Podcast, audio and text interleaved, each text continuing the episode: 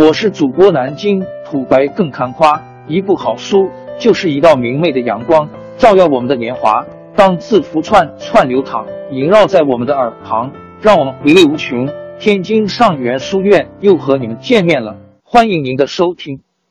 朋友们、听友们，大家好！天津上元书院，南京土白更看花，主播最新专辑《野史听见》正式上线，希望能获得您的关注。野史是民间化和凡俗化的。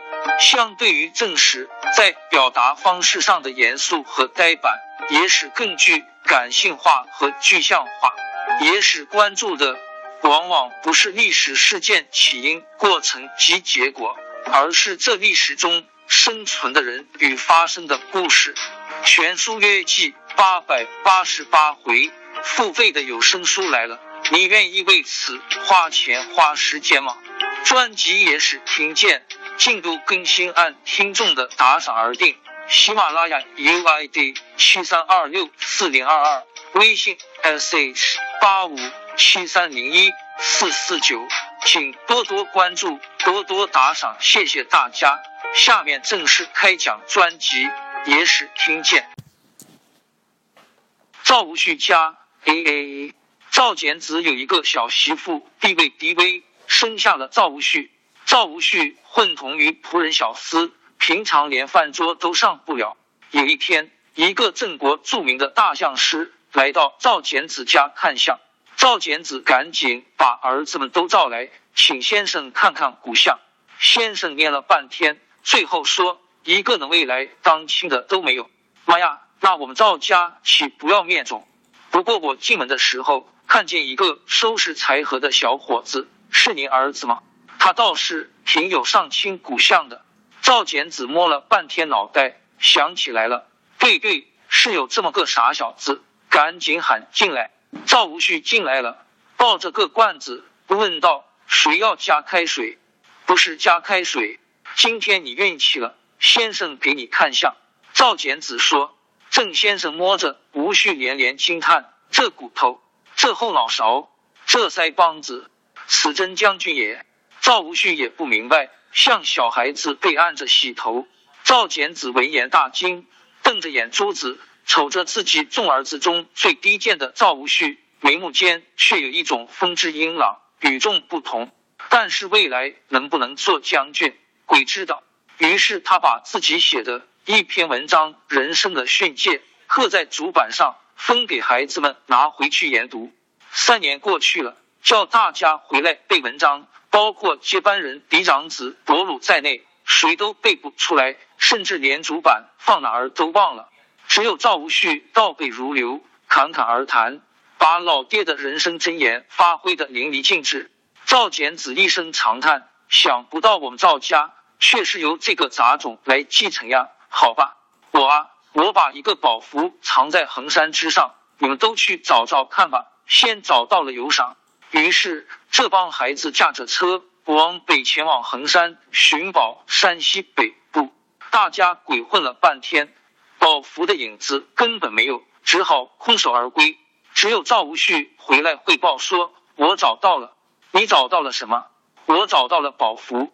衡山地势险要，居高望去，东面的代国尽收眼底。代国是敌人的国度，我们凭衡山之险可以攻代。代国即是。我们囊中之宝，赵简子从此晓得，唯独这个儿子胸有大志，明白自己的良苦用心，于是终于废掉郑夫人的儿子伯鲁，改立无恤为赵家族的接班人。赵无恤继承赵氏家族掌门人以后，准备北上去抢代国的地盘。经过观察研究，赵无恤发现代国敌人有两个特点：一是贪玩儿，唱歌跳舞是他们的拿手戏。另一是爱美之心强烈，就是热爱美女。赵无恤于是使用美人计，把自己的姐姐嫁给了代王。代王很高兴，欢喜过望，立刻给赵无恤送来代国骏马。赵无恤于是在两国边境宴请姐夫代王。代王毫无防范的前来赴会，乐呵呵的坐在宴席上欣赏舞蹈。赵无恤派出的舞蹈演员都是特种。部队的羽毛道具中间加藏了青铜兵器，瞄着代王脑袋比划。代王频频点头，有追求，有个性，有艺术，跳得好。他旁边的一个赵姓厨官举起一个大铜勺子，说：“您别光顾了看呀，喝酒呀，我给您斟酒了。”说完，举起大铜勺子，两尺多长，照着代王脑袋，啪的一下子就抡上去了。代王还寻思呢，咦，这酒怪了，劲儿这么大呀！刚嘬了一口，脑袋就晕啊。代王抱着已经瘪了的脑袋，咚的一声死倒在地。旁边跳舞的也挥着羽毛和兵器，猛扑上来围打，尽杀代王左右保镖，并攻的代地。赵无恤的姐姐听说老公代王被弟弟杀害了，痛哭三天三夜，拔下簪子伺候自尽，表现得非常刚烈。一般高贵一点儿的人自杀都是用自缢，求个光鲜的完尸。但赵姐姐用簪子，可见其相当暴烈激愤、歇斯底里。一念赵古来多慷慨激烈之事，赵无恤的老姐算是第一。王朝更迭，江山易主，世事山河都会变迁。其实我们无需不辞辛劳去追寻什么永远，活在当下，做每一件自己想做的事，去每一座和自己有缘的城市，看每一道动人心肠的风景。珍惜每一个擦肩的路人，纵算经历颠沛，尝尽苦楚，也无怨悔。感谢您的收听，朋友们，让我们下期再见。